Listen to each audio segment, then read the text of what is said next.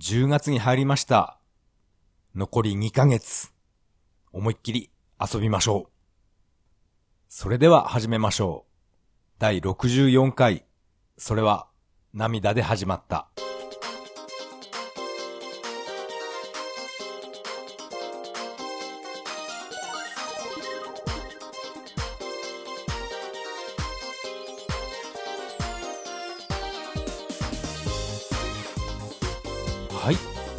改めましてこんばんは。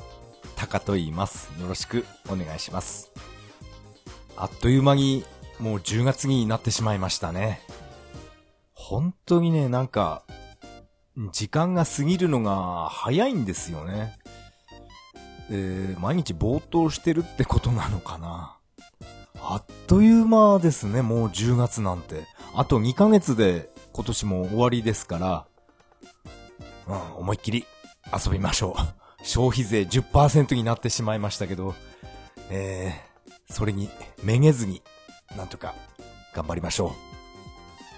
今回の本編なんですけど、えー私はまだまだ、えーメガドライブミニで遊んでるので、えーメガドライブミニの話と、あとやっぱり気になる新桜大戦ですね。メガドライブミニと桜大戦の話を中心に、えーゲームの話をしたいと思います。それではよろしくお願いします。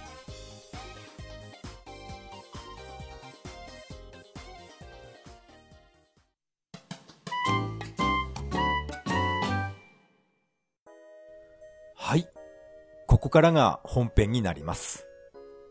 今回はですね、メガドラミニと新桜大戦。この、え2タイトルを中心にゲームの話をしたいと思います。えーっとですね、ゲームの話と言いますか、ちょっと訂正をさせてください。私はですね、前回、前々回かな？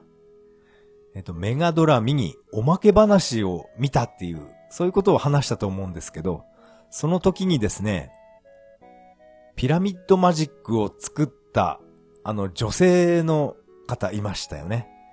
あの人、年配の女性って私は思わず言ったと思います。それですね、まあよくよく考えてみたら、えっと、私は、あの、メガドラミニの話をするとどうしても30年前って勝手に間違った計算をしてしまうんですね。ですから、30年前に、えー新入社員っていうことは、すごい年齢なんだなって、えーそういうね、間違った考えを持ってしまいまして、えーウィキペディアでちょっと見てみたら、あの、ゲームの缶詰っていうのは、1994年発売なので、25年前ですね。30年前じゃありません。なので、えー25年前に新入社員だったあの女性は、まあ、どう考えても、私よりお若い方なので、えー年配の女性なんて言ってしまって、えーすいませんでした。えーえー不適切な発言でした。あの人かなり酔っ払ってましたよね。酔っ払っていましたけど、でも、えーどう見ても私よりは、えー若い方ですから、私の方が思いっきりおっさんなので、えー年配の女性なんて言ってしまってすいませんでした。私は本当に、ピラミッドマジック大好きなんですね。あの、パズルゲーム。何時間でもやってしまいます。あのゲームは、パスをできるのは2回だけなんですね。どうしても、もうダメだっていう時は、えーパス使うしかないんですけど、うーん、なるべく使いたくなかったんですけど、もうパスは2回とも使ってしまいました。まだ、まだステージ20面ぐらいしか行ってないんですけど、もうパスは2つとも使ってしまったので、この先、え何が何でも自力で突破するしかないんですね。どうしてもこのステージダメだっていう時は、ね、あの女性に教えてほしいぐらいですけどね。あのステージどうやるんですかって。この石をどこに押せばいいんですかって、え直接答えを教えてほしいくらいです。でもまあ、そんなことは不可能なんですけどね。うん、あの女性。どうしてもあの酔っ払ってるイメージが 思い出してしまって、うん、いいですね。一緒にお酒飲みたいぐらいですね。ピラミッドマジックで散々遊んだり、あとはですね、やっぱり私はシューティングゲームが好きなので、サンダーフォース3を結構な時間やってますね。でも以前はもう当たり前のように最終面まで行って、あのエンディングを見れたんですけど、いやーやっぱ現在はですね、あっさりゲームオーバーになってしまいますね。このサンダーホース、このシリーズは敵パターンを覚えてしまえばかなり簡単なゲーム、ゲームなはずなんですけどね。それでもなんか敵の弾を避けきれなかったり、敵に体当たりさ、されてしまったり、なんかね、変な、下手なプレイばっかり続いています。やっぱり昔とは違って、相当腕が落ちたんだなって、えー、実感しています。友達の一人がですね、えー、メガドラミニ、やっぱり、えー、手に入れたんですね。予約して買いました。そして、ちょっとメールでやり取りしたんですけど、ちょっと遅延の話になりまして、いやー、俺は全然遅延なんか、えー、感じないぞ、楽しくやってるよっていう、そういうメールだったんですね。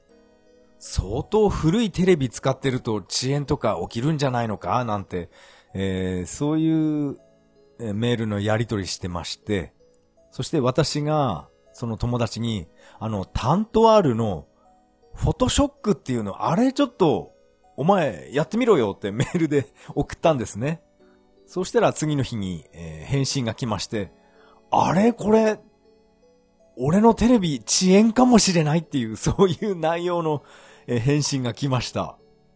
やっぱり、あのー、タント R のフォトショックっていうミニゲームあるんですね。えー、なんて言えばいいのかな。被写体が、えー、右からダダダダって走ってきたら、真ん中に来た時に、バシって、えー、シャッターを切るだけな、それだけのミニゲームなんですけど、それがですね、えー、これは友達も、私もですけど、いや、これ全然クリアできないんですね。相当早めにボタンを押しておかないと、えー、被写体がフェンダーのど真ん中に、えー、バシッと決まらないんですね。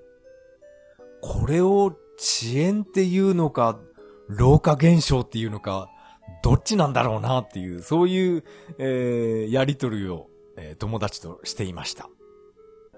このメガドラミニの担当あるの、この件はですね、私がツイッターでなんかチラッと読んだんですね。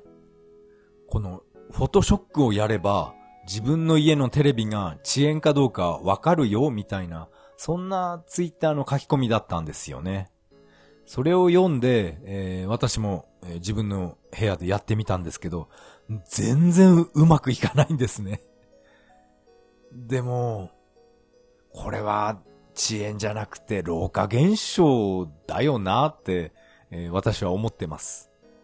このタント R は全然クリアできないんですけど、他のゲーム、えー、サンダーフォースとか、ソニックとか、えー、結構キビキビ動きますから、以前話したロックマンが、なんか、動きが遅いって感じたのは、やっぱり、あれはああいうゲームなんですよね。ちょっと反応が遅れるってわけじゃなくて、なんか、なんていうかな、操作が、操作感が私が自分自身が馴染んでないんですね。ロックマンの操作の仕方っていうのが。なんか違和感を感じる、えー、操作なので、それを、えー、私が遅延だ遅延だって、えー、前回騒いでいただけだと思います。あの、スーパーマリオブラザーズのマリオの操作と、あのマリオ、初代マリオブラザーズ。あの、ジャンプ中の操作って全然違いますよね、感覚が。なんか私はあんなような、えー、感覚になってるんですね。あれ、ジャンプ中なんか自由に動けなかったかなとか。うん、そんな、なんか変なもやもやした感じなんですね。私がロックマンをやると。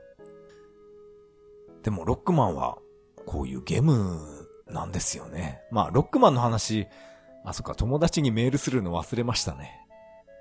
そうそう、あのー、唯一メガドラミニを買った、えー、友達にメールしたいと思います。ロックマンは、あのありの課長だってクリアできたんだから、えー、私もクリアしたいと思います。あれ、課長は、エンディングまではいかなかったかなもうかなり、えー、昔に見たので、よく覚えていませんね。メガドラミニはまだまだ遊べますね。あの、ゲームセレクト画面で、あの、背拍子の画面にすると、やっぱりあの、両、左右、両サイド、4本ずつなんかぴったり入るような感じでスペースが空いてるんですよね。だから、4本ずつ、残り8本なんか出てくるんじゃないかなって、えー、私は勝手に今でも期待してるんですけど、さすがにこれ以上は収録されてないのかな本当にね、ちょうどぴったりなんですね。えっと、左に4本、右に4本。この背拍子が4本っていう意味ですね。ぴったり入るん、入るんですよね、あのスペースは。うん、期待しすぎかな。どうしても入れることができませんでしたって言っていたマイケル・ジャクソンとか、ソード・オブ・ソダンが、えー、ひょっこり現れたら、もうネット上がもう 大騒ぎになりますよね。うわぁマイケル出てきたっていう もう大炎上すると思います。まあ、こんなことはないですよね。このメガドラミニ、うん、かなり小さいので、やっぱり何かね、ケースに入れて持ち運びたいんですよね。で、出先のビジネスホテルとかのテレビにつないで遊んでみたいんですけど、でもビジネスホテルは HDMI、あの入力端子はないですよね。やっぱり赤白黄色のあの入力しかできないと思うんで、メガドラミニ、これを持ち運んで、ビジネスホテルで出先で遊ぼうって考えていましたけど、これは、これをやるには、モバイルのモニターを何か小さいのを買うしかないんですよね。ちょっとその辺アマゾンで見てみましたけど、まあ結構するんですね。私は7インチとか8インチあれば、まあ十分かなと思ってアマゾンで、うん、覗いていた時がありました。まあ大体、まあ1万円以下っていうのもありましたね。うん。欲しいですね。まあ自分はあんまり画質にはこだわりは、まあさほどないので、えー、ぼやーっとしてる画面の方が、そっちの方が私は結構好きなんですね。ですから、Amazon で HDMI を、それを赤白黄色に変換してくれるアダプター、変換アダプターみたいな、そういったものもえー、500円ぐらいかな。そういうのもあったので、それもいいかなって今思ってます。まあ以前、あの間違えて買ってしまったちっちゃいテレビが ありますから、そのテレビは HDMI 入力は、ね、できないんですね。それを赤白黄色に変換して、そしてそのちっちゃいテレビを活用できればいいなって、えー、企んでいますけど、えー、消費税10%になったんですよね。えー、あんまり、えー、無駄な買い物は避けますか。でもね、あのアマゾンの5、600円ぐらいで売ってる変換アダプターなら、うん、いいかな。あの変換アダプターを買えば、えー、私が持ってるブラウン管テレビでも、まあ、14インチのブラウン管テレビ、あれでも遊べるっていうことですから、買うかもしれませんね。変換アダプター。それと、えー、次は、えー、前回から気になっている新桜大戦ですね。この話をしたいと思います。これはですね、まあ、桜大戦の話と言いますか、私が必ず見てる、第一形態マグチャンネルの話になってしまうんですけど、やっぱりこのマグチャンネル、桜大戦のことを本当に熱く語るんですよね。この謎のキャラ、ヤシャーですね。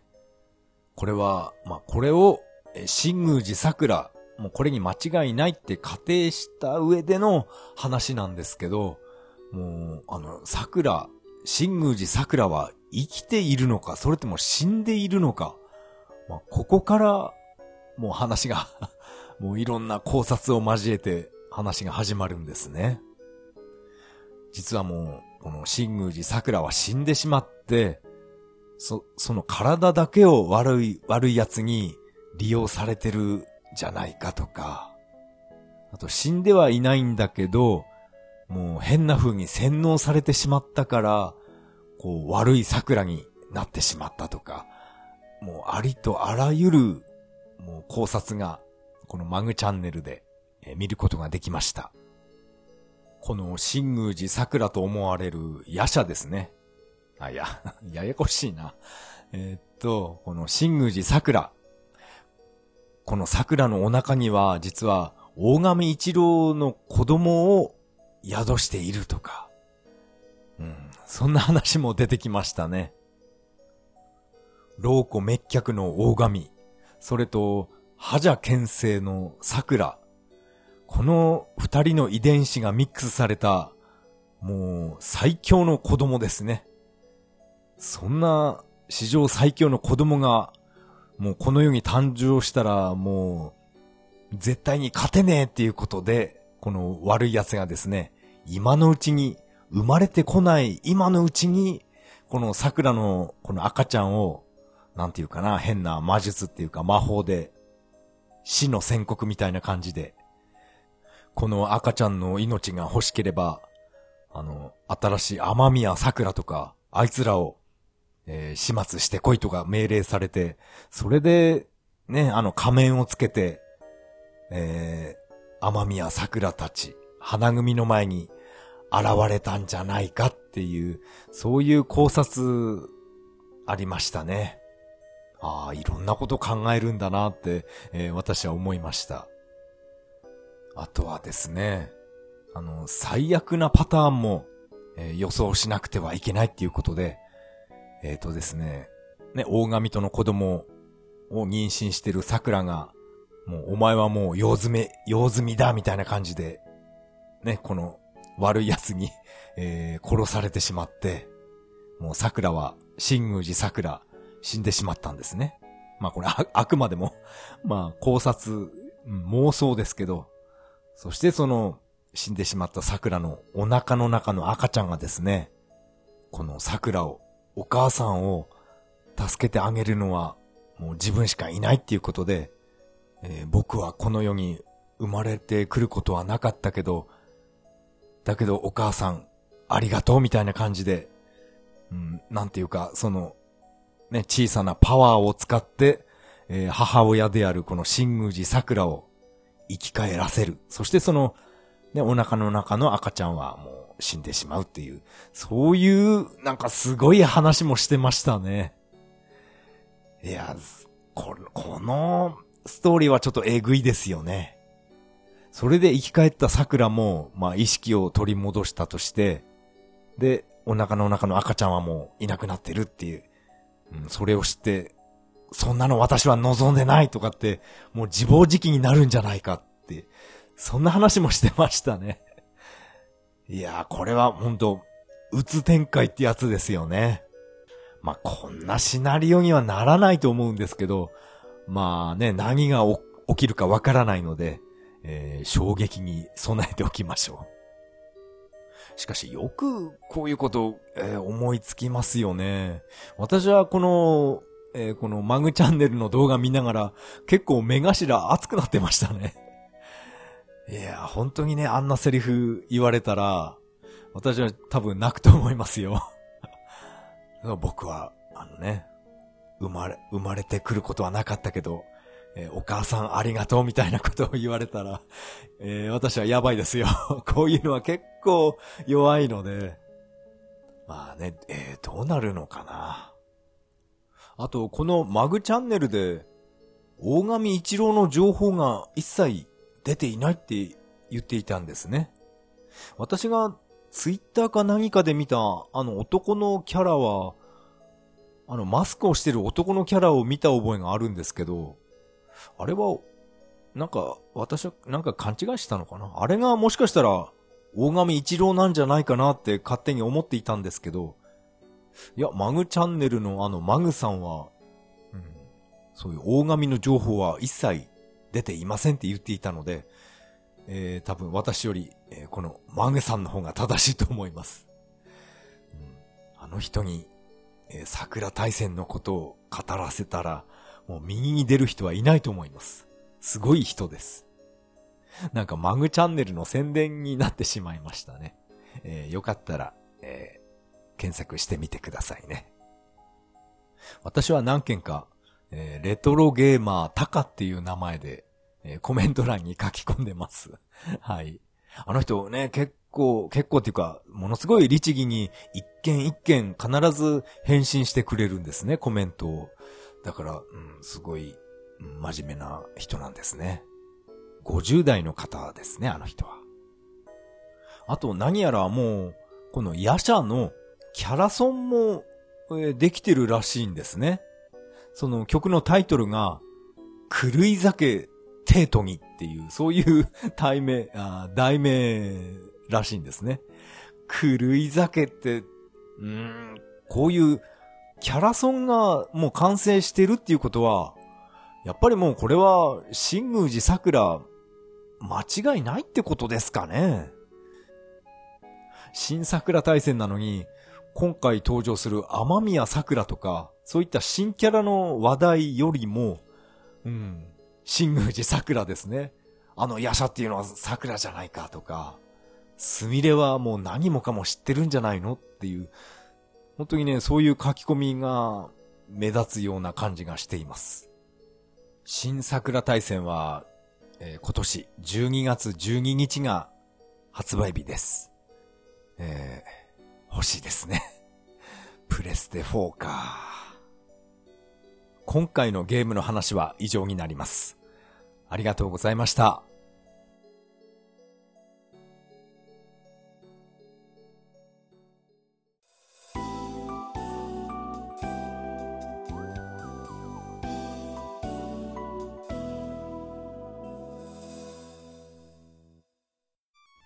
はい。エンディングです。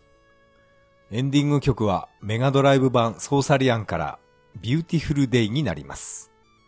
第64回目の配信、いかがだったでしょうか？今回はですね、メガドラミニの話と新サクラ大戦の話をしてみました。ピラミッドマジックを作ったあの女性が気になりますね。一緒に飲みに行きたいですね。あの、わからないステージのやり方を本当に教えてほしいんですよね。ここどうやればいいのかなって、もう部屋で一人でブツブツ、ブツブツ言いながらプレイしてます。あと、やっぱり気になるのは、新桜大戦ですね。ああいうね、後味の悪い、えー、ストーリーにならない、ならなければいいんですけどね。ならないことを祈ります。お腹の中の赤ちゃんを失って、えー、私はこんなこと望んでいなかったなんて泣き崩れる、えー、桜なんか見たくないですからね。やっぱりラストは、えー、悪い奴をみんなで倒して、え、勝利のポーズっていう、あの、いつもの桜大戦、そのエンディングが、え、私は期待しています。でも、まあね、どうなるかわからないので、えー、衝撃には備えておきましょう。えー、ここでメッセージを紹介したいと思います。まずは、ツイッターからいただいたメッセージです。ネオさんからいただきました。えー、いつもありがとうございます。右の総括がパンチラの壁を乗り越えたので素晴らしいってのは、洒落てますね。といただきました。ネオさん、ありがとうございます。えー、そうなんですよね。このメガドラミニのこのベアナックル2のブレイズの飛び蹴りをするとパンチラが見えてしまうんですね。それももしかしたら今の時代だから何か、えー、規制されたのかなと思ったんですけど、えー、無修正だったんですね。えー、パンチラの壁を乗り越えましたっていう、そういうお話でした。現在は本当にいろんな規制がうるさいですからね。この、まあ、前回話した、この、スイッチ版のファイナルファンタジー8の、あの、召喚獣の、ちょっとした衣装の変更ですよね。あれ、あれぐらいいいんじゃないかなって個人的に思うんですけどね。召喚獣っていうことなので、人間じゃないですから、人間じゃないから、露出が高くても OK、OK だと思うんですけどね。やっぱ、スイッチ、任天堂だから厳しいのかななんて思いました。任天堂は、なんていうか、いつも子供に配慮した、そういった規制かけてますからね。えっと、確か、スーパーファミコン版のスト2でしたか？あれの、えー、ガイルステージありますよね。あのステージで、そのバックで、後ろで見物してる、えー、米軍兵士がいますよね。あの、男もいるし、女もいるし。その女の人の肘が、隣で見ている米兵の男の、えー、股間に当たってるんじゃないかとか、そういった理由で、いろいろと揉めたのかな揉めたのか、なんかいろいろ変更したのか、そういうことを、えー、なんかね、記事で読んだことがあります。厳しいですね。そんな後ろの風景まで任天堂はチェックしてるんですね。確かにガイルステージ、女の人二人ぐらい後ろの見物者いましたよね。一人だったかな。男、男の人はなんか、えー、やれやれみたいな感じで拳、えー、上げたり下げたりして、その隣で女の人が、うん、なんか、その肘、肘かな？手かな？その手が、なんかその男の人の股間に 当たってるのか当ててるのかっていう、そこがなんか引っかかったみたいですよ。ファミコンのスト2の話ですけど。いやー、厳しいですね、任天堂。えっ、ー、と、この流れで、えー、ネオさんからもう一つ、えー、行きましょう。自分もスト2では、竜、剣使いでした。ただ、この年になるとコマン、コマンドキャラはきつくて、最近ガイルでスト5始めました。といただきました。ネオさん、ありがとうございます。えー、スト2の話ですね。ストリートファイター5ですか。すごいですね。よく、あの、ツイッターの画像、ストリートファイター、スト5の画像結構見ますね。ツイッターで。あと動画なんかも、えー、私は見たことがあります。ものすごい画面綺麗ですよね。いやー。あ、やっぱりネオさんもスト2では竜と剣使いだったんですね。うん、やっぱり、うん、この二人は使いやすいですよね。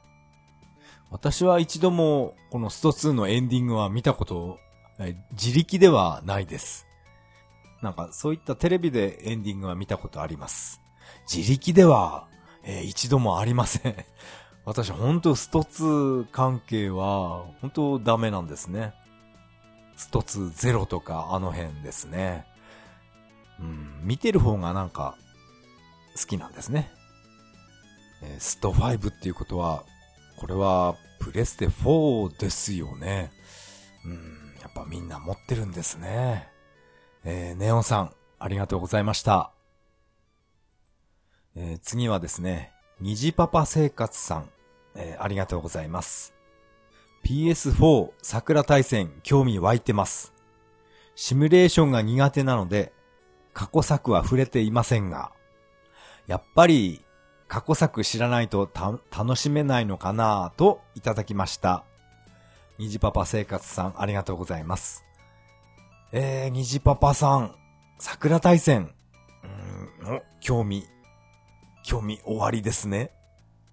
この過去作知らないと楽しめないのかなっていうことなんですけど、これはあの、ツイッター上の返信で、え、いろんな方が、なんか、ね、返信されていますね。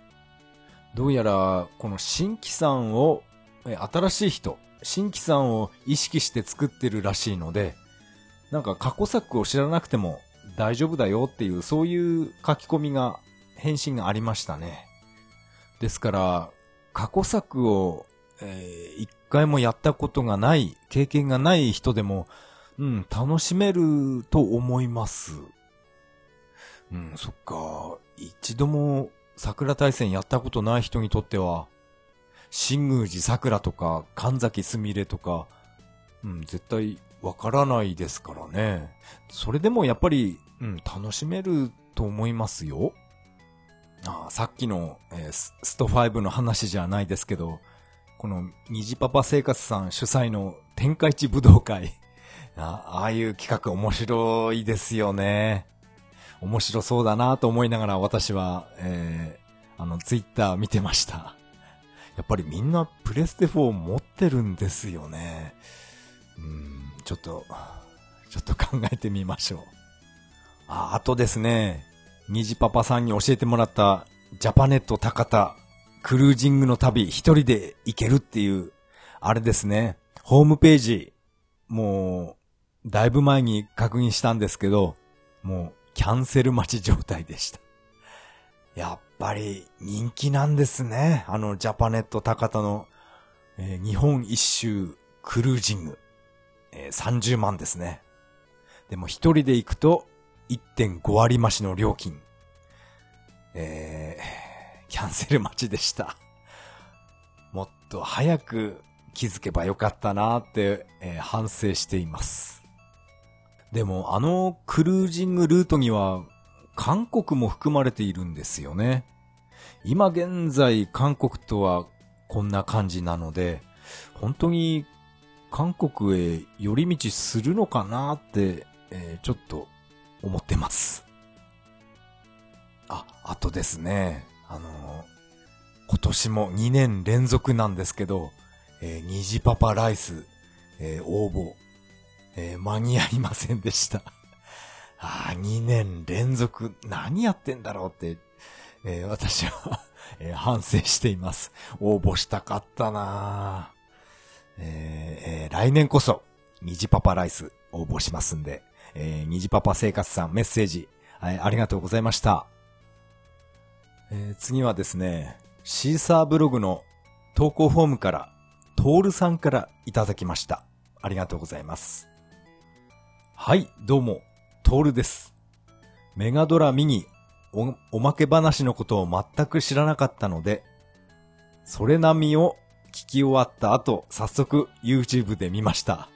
それなみって略して くれるんですね。えー、はい。それは涙で始まったの 略です。えー、YouTube で見ました。面白い。遊び心満載やわ。まだなんか隠してるんちゃうって思ってしまう。さあ、当時よく買ってたメガドライブファン買いに行こうと。それでは、アテブレベオブリガードをいただきました。えー、トールさん、ありがとうございます。そうですね。私もこのメガドラミニおまけ話、これが配信されるっていうのは全く知らなかったんですね。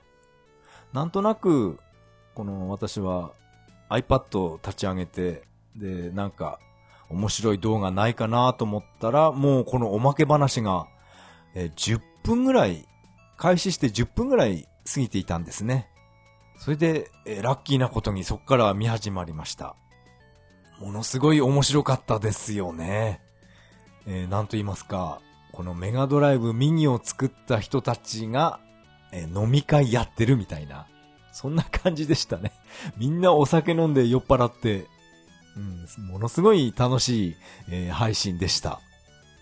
あと、このコメント欄に私は 返信書き込んだんですけど、このメガドラタワーミニをですね、これを分解すると、あの、IC チップのシールとかが丁寧に貼ってあるんですね。だからきっとこのセガの人は、あの、メガドラタワーミニ買った人は絶対これ分解するだろうなっていう、それを先読みして、この中に、この IC チップのシール、これを貼り付けたんだろうなって、えー、私は思ってます。本当にね、バカですよね、こんなの。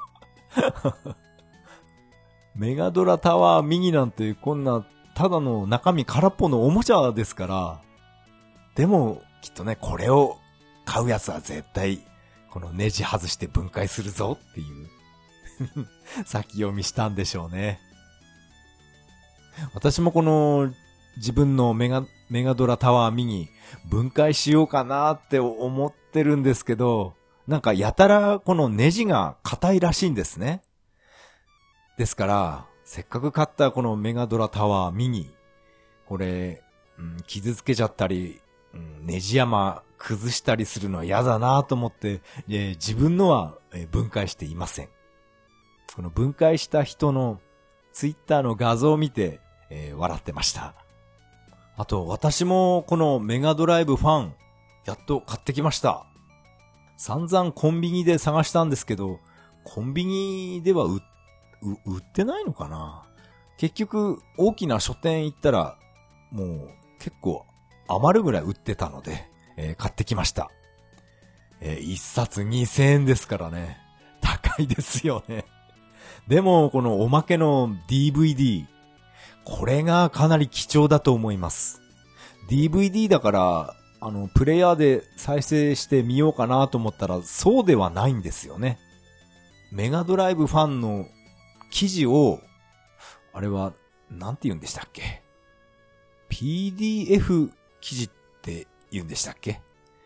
あれがもうぎっしり収録されている DVD なんですね。ですから、プレイヤーじゃなくてパソコンで、えー、起動させないと何も見れない、そんな付録でした。かなり貴重な記事がいっぱい、えー、入ってましたね。メガドライブ用のフロッピーディスクの写真とか、私はあんなの初めて見ましたね。ああいうのを周辺機器作っていたけど、発売には至らなかったんだなとか思いながら、このね、PDF 記事ずっと見てました。これ全部読み、読むには、これ本当に5年、10年ぐらいかかるんじゃないかなっていう、そのぐらいの量入ってますよね。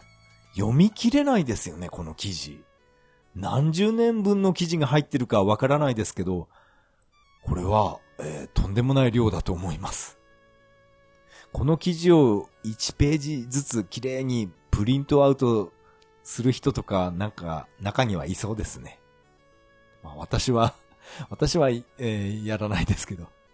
ああ、そういえばプリンター、そう、処分して今持ってないんですよね。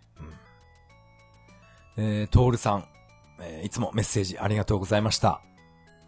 えー、次はですね、えー、再びツイッターから代表さん、えー、メッセージありがとうございます。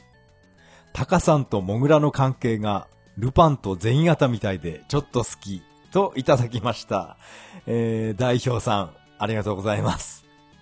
これですね、この例えがすごい面白いなと思って私は、えー、ツイッターを見て一人で笑ってました。そうですか。ルパンと銭形の関係みたいですね、言われてみれば。これはきっと私は、えー、ルパンじゃなくて私が銭形ですよね。待て、ルパンということで、待て、モグラっていう感じで、えー、今日もですね、会社から帰ってきて、もう日が落ちて真っ暗なんですけど、庭の穴をですね、車のヘッドライトを当てて、庭、庭の穴をスコップで一生懸命埋めてました。本当にね、これ、本当に、えー、ムカついてきましたね、モグラ。そろそろ寒くなってきたので、冬眠するんじゃないかなって思っていたんですけど、そしたらもう今日の朝、ガバってカーテン開けたら庭にですね、ほんとバケツをひっくり返したぐらいの量の土の山がもっこりしてるんですね。またやられたっていうことで、もう朝から、えー、テンションが下がりました。そして、えー、これは今日の話なんですけど、まあ仕事が終わって帰りにホーム、ホームセンターへ行きまして、そこで、えー、モグラ撃退グッズを買ってきました。いつも私はダイソーに行って、あの、モグラが嫌がる匂いの、匂いが強いふりかけみたいなものを買ってくるんですけど、多分あれ、効き目ないんでしょうね。でも今日はですね、えー、ホームセンターで、あれ、結構な値段しましたよ。モグラが嫌がる臭い、ふりかけじゃないな、今日のは。粉ですね。なんかきな粉みたいなサラサラした、その代わりかなり臭いです。それを買ってきて、えー、スコップで庭に穴を開けてですね、もう、この粉をまんべんなくまぶして、そして上から土をかけて、蓋をしました。そしてその上ですね、もう自分の車で何往復もさせて、カチカチに固めてみました。これで次の朝、明日ですね、何事もなかったかのように、また、ボコーって土の山ができていたら、もう私はもう泣き崩れますよ、きっと。やっぱりモグラ、駆除してくれる業者さんにお願いした方が、これが一番安上がりなのかなとも、えー、思い始めましたね。私はいろんなものを買ってきて、あの、超音波のドリルみたいやつとか、あと大きな風車ですね。あと、今日買ってきた、あの、匂いのふりかけ。結構な金額いってますよ、合計すると。それを考えると、もう最初から、もう、モグラ駆除業者さん。それに委託した方がいいのかなって、えー、今、えー、作戦を立ててます。えー、何が何でも、このね、ルパンを捕まえたいと思います。えー、代表さん、えー、メッセージありがとうございました。今回のメッセージは以上になります。このポッドキャストでは皆さんからのメッセージをお待ちしています。シーサーブログの投稿フォーム、またはツイッターからハッシュタグ、ハッシュタグ、それは涙でとつけていただくと、つぶやいていただくと大変励みになります。えー、神々ですね。今夜は珍しくちょっとだけ、えー、お酒飲んでます。なんか甘いスパークリングワインとかそういったものなら私は結構、えー、飲むんですね。ビールとか日本酒っていうのは、えー、私は絶対、えー、嫌いなんですね。やっぱね、スパークリングワインとか、かなり薄いアルコール度数が低いものなら、うん、なんか飲み口がいいですね。まあそんなお酒の話、お酒の話は どうでもいいですね。えー、最後に、えー、ちょっとだけ雑談しましょう。えー、10月に入って、え来週からですね、え私が楽しみにしているドラマ、安倍博士のドラマ、まだ結婚できない男。これが、えー、やっと始まります。私は本当にもう先月あたりから早く、早く見たいなってずっと考えていまして、やっと来週から始まるんですね。CM、ネットの、ネットだけかなあの CM は。あの CM を見てかなり、えー、一人で笑ってました。皆さんお変わりありませんか？私はお変わりありませんとか言ってるんですよねあのドラマ放送していたのが、えー、今から13年前ですね。13年前、えー、この結婚できない男を見ながら私はいやー、わかるわー安倍博士、うん、わかるわかるって、ブツブツ言いながら、えー、このドラマ見てました。やっぱり独身は気軽でいいよなーとか、そんなことを思いながら13年前、えー、このドラマ見てまして。そしてもう今回、え13年経った今でも私は やっぱ独身っていいよなって何一つ変わってないんですね。考え方が。でも今回のこの CM を見ると、何やら、この安倍博士が婚活するとかどうのこうのっていう CM でそんなセリフが出たんですね。ですから、今回のこの結婚できない男のこの安倍博士は、えー、結婚に向かって何か行動するドラマなのかなとも私は感じました。うん、あれだけうん、独身は最高だぜって言ってた安倍ちゃんが、うん、婚活、婚活始めるんですかね。なんか、なんか、うん、合わないような気がするんですけどね。まあそういったことも、えー、含めて、今回のこの、まだ結婚できない男、非常に楽しみです。確か50歳を過ぎた、えー、設定になってると思うんですよね。50代になって、そしてまだ結婚できない男。そしてさらに10年後、またドラマが始まって、もう結婚できない男ってなるのかなって、えー、私はちょっと、えー、予想してます。まあ、私は50、60、70になってもずっと独身で、えー、バイクに乗ってあちこち走っていたらいいなって思っています。それでは次回配信まで。さよなら。